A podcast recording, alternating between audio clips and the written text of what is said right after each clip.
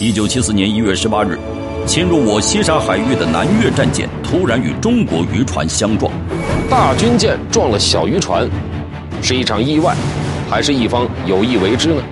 南越联合舰队司令何文鄂侵占中国西沙的野心越来越明显。在北京的周恩来会同叶剑英、邓小平下达了什么指令？中国必须坚决地进行自卫反击。事态紧急。南海舰队榆林基地副司令员魏明森将如何与侵入西沙海域的敌人展开较量？硬拼不行，只能智取。档案为您揭秘：一九七四南海风云之西沙海上危情三十小时。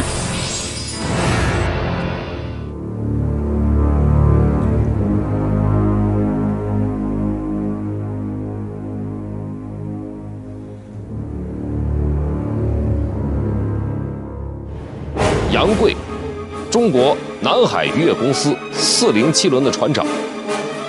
一九七四年一月十八日的上午，他来到驾驶室，指挥着船员调整航向。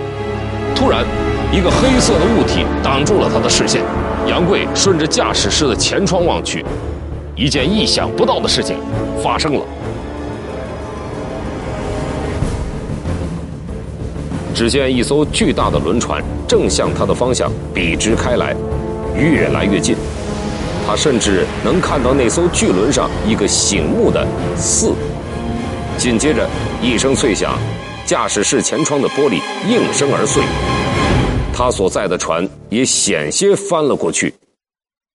杨贵这艘被撞的小鱼轮排水量还不足三百吨，撞他的这艘船则不同。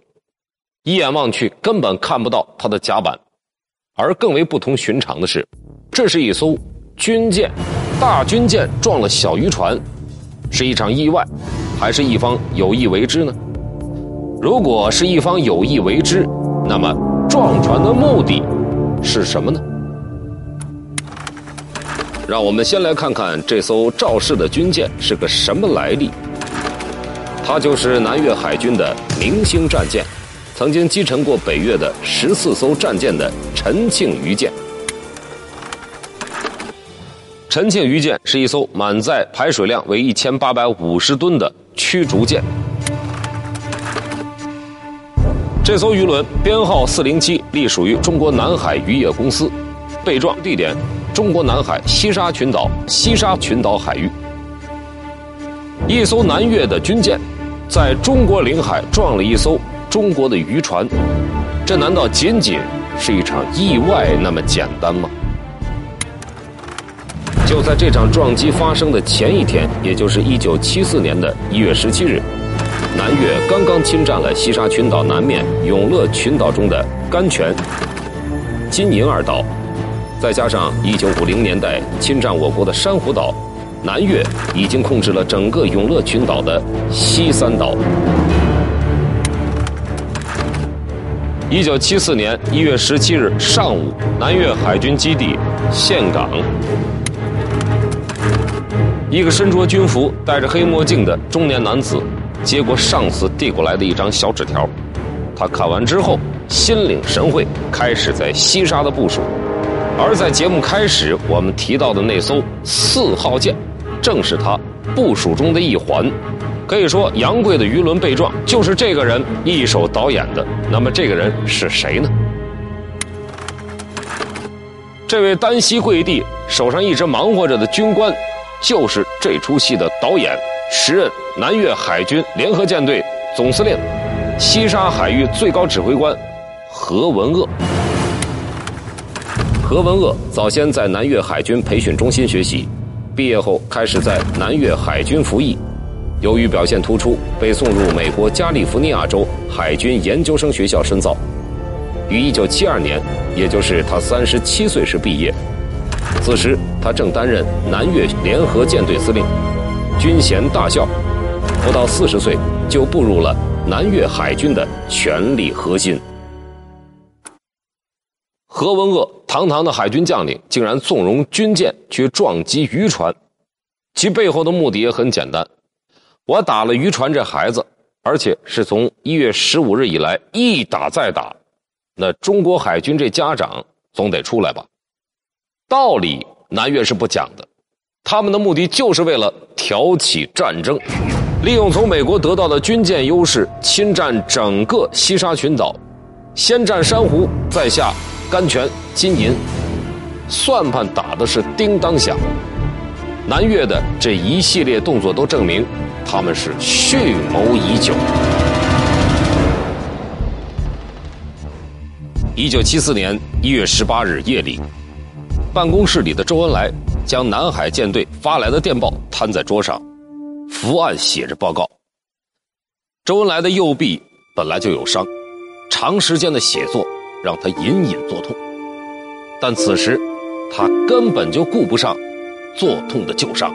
周恩来的脑子里一遍遍地想着刚刚由他主持召开的中央政治局会议，在会上，他提议中央军委成立由叶剑英和邓小平牵头的。军委小组，南越已经蠢蠢欲动了。中国必须捍卫自己的领土主权。十四日，巡航命令已经下达，但是从目前来看，不足以应对眼前的变化。周总理喝了一口面前放凉的茶水，他的心里清楚，目前负责西沙防卫的南海舰队，就如同是他面前的这杯茶。不够热。南海舰队是中国海军里实力最弱的一支，但是现在南越既然来了，中国必须坚决地进行自卫反击。南越此番派出的都是美制大舰，如果主动出击，胜算不大。现在的当务之急是如何利用现有的资源，逼退越舰。之前叶剑英虽然做出了部署，但问题仍旧棘手。一月十六日，叶剑英发出急电，要求南海舰队派出舰艇护渔护航，逼退越舰，并提出了三点要求：不主动惹事，不先打第一枪，不能吃亏。在接到叶帅的命令之后，舰队共派出了六艘舰艇，赶赴西沙群岛海域。他们分别是榆林基地七十三大队的二七幺、二七四号猎潜艇。任务是护渔护航，同时两艇还被命令运载民兵和物资登陆近青岛布防。广州基地十大队的扫雷舰三八九、三九六号，任务是运送补给。此外，还调派了广州基地七十四大队的猎潜艇二八幺、二八二号，任务是先到永兴岛待命，等待上级进一步指示。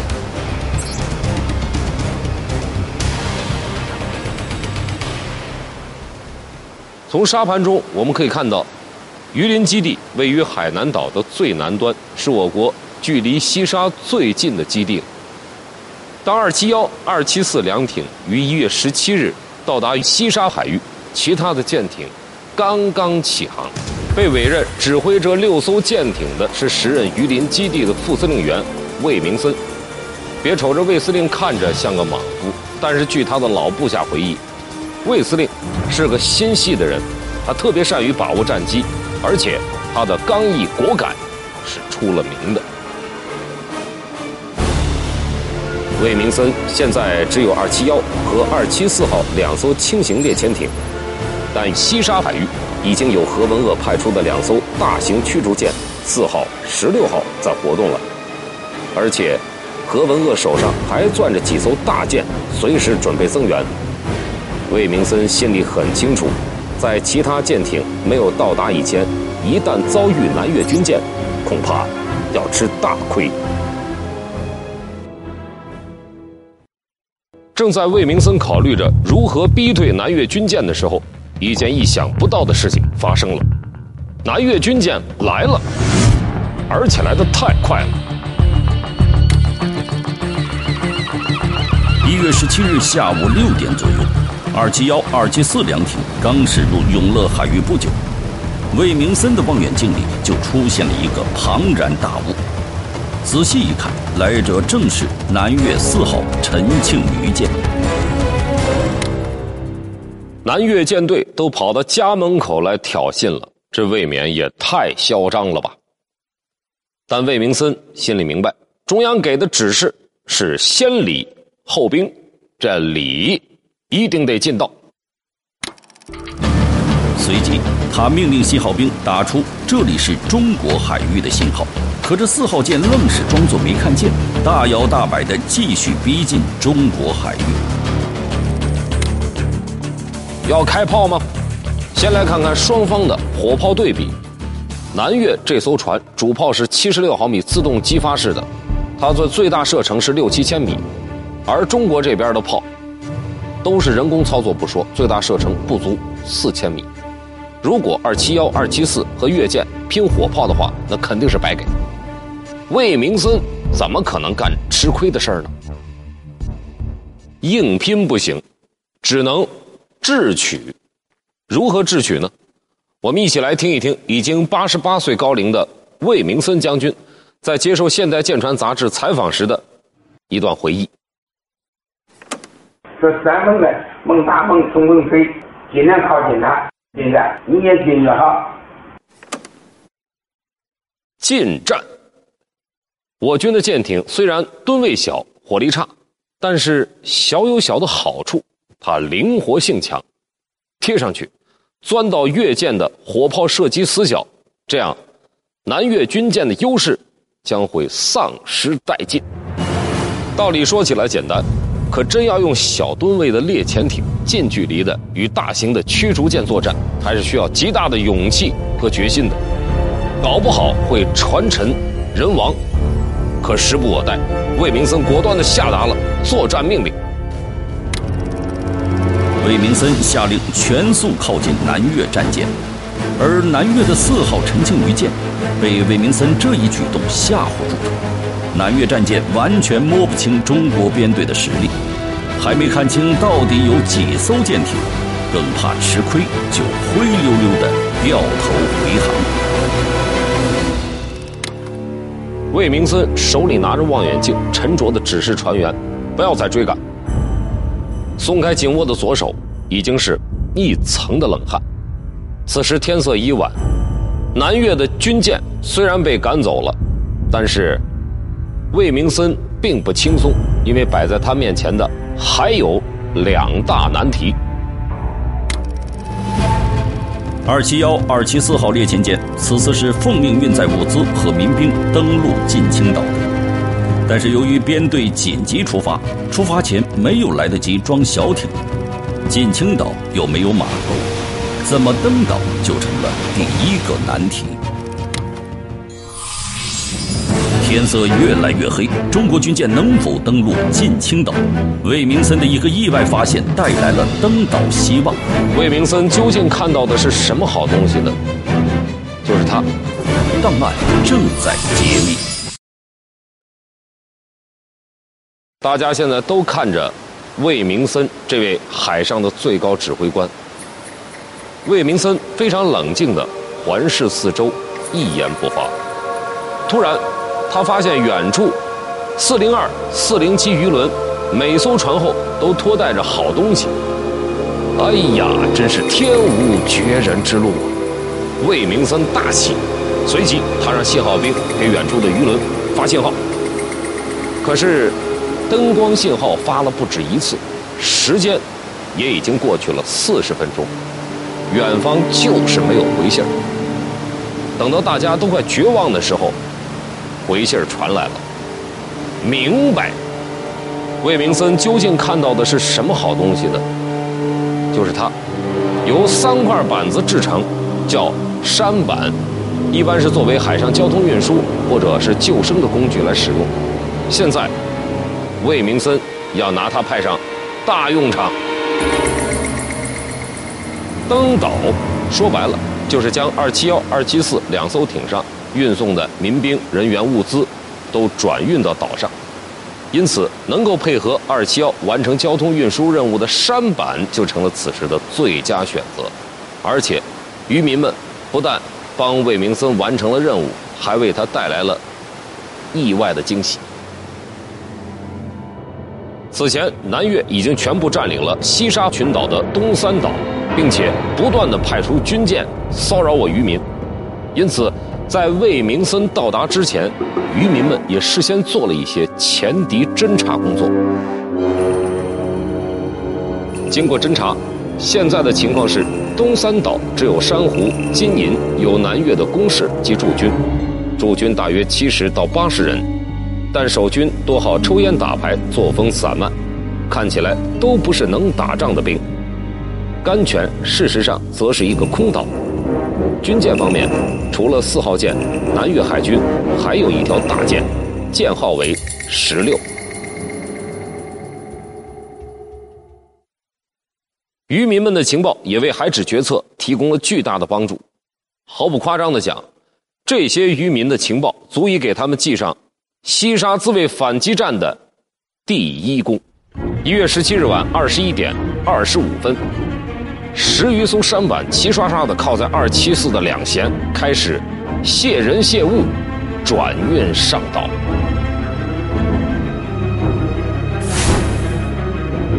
民兵一上进青岛，就开始构筑工事阵地。与此同时，为了更好的观察越舰，二七幺编队上的雷达需要开机工作了。随之，第二个难题也就暴露了出来：雷达。无法长时间的正常工作。二七幺、二七四两艘艇配备的都是七零五型雷达，这种雷达的有效工作范围只有二十海里。更为糟糕的是，由于操作技术落后，艇上的雷达不能够连续工作，它的有效工作时间只有半个小时。半小时一到，那么雷达上的磁控管就会过热，必须停机。半小时以后才能够继续开机工作。对此，战士们想了一个好办法，就利用这两个半小时，让两艘艇的雷达轮流工作，这样可以一直保持对于越舰的监视，大大提高了部队对于意外事件的反应能力。所谓的意外情况，其实是担心南越海军前来偷袭，而这一晚可以说是进青岛的防卫真空期。当晚，二七四艇一直在转运民兵和物资，完全丧失了战斗能力，只剩下二七幺艇可以作战。迫于无奈，魏明森下令两艇各留一副炮值班，全员睡觉不得脱衣。而此时，南越海军的两艘美制大舰四号和十六号就停在距近青岛不远的珊瑚岛锚地。如果南越军前来偷袭，魏明森就只有以一敌二了，后果不堪设想。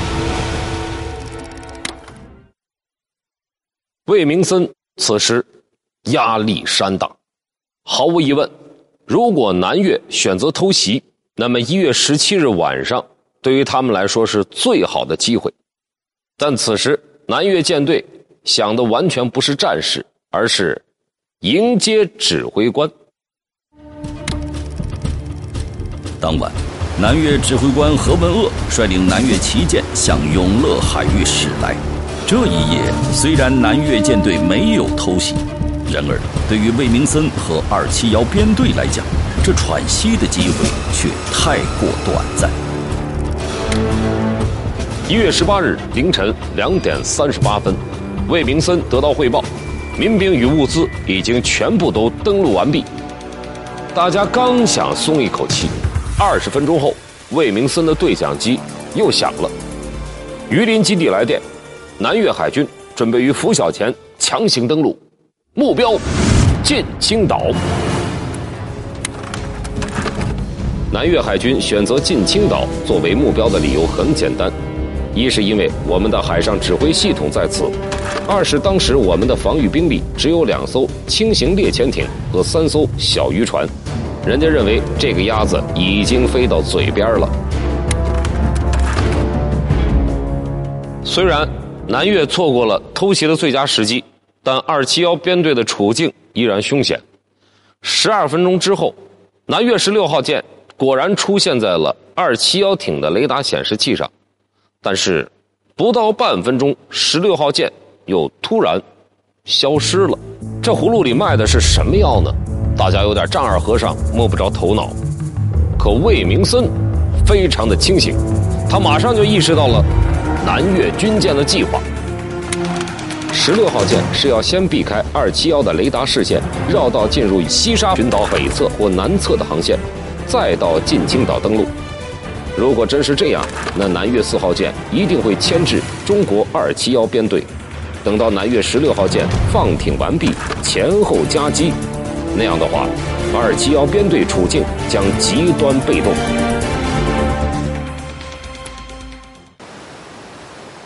魏明森琢磨着中央的命令，不能先打第一枪，又不能吃亏，现在要逼退越舰，那，就必须得掌握战场的主动权。他仔细回想着刚才雷达上的画面，南越十六号舰出现了，但是四号舰一开始却停泊在甘泉岛，没有露面，这就说明四号舰很有可能。有意直接沿着雷达视线开过来，牵制二七幺编队，拖延时间，让十六号舰从东南角插入近青岛海域。既然这样，那干脆将计就计。魏明森拿着对讲机的手抬了起来，他下令编队采取鸡肋全收的战术。什么叫鸡肋全收呢？这说起来有点。围魏救赵的意思。进犯的这两艘越舰，四号舰是指挥舰，四号舰满载排水量是一千八百五十吨，将近是中国二七幺、二七四艇的六倍，这使得四号舰的干舷高出中国两艘小艇很多，但它的舷下即为它的射击盲区。如果二七幺、二七四艇能冲到它的干舷下，他打不着两艘小艇，小艇却可以充分发挥火力。若是指挥舰被顶住，那十六号能不管吗？他必然会回援四号，围了四号这个位，便也就救了近青岛这个赵。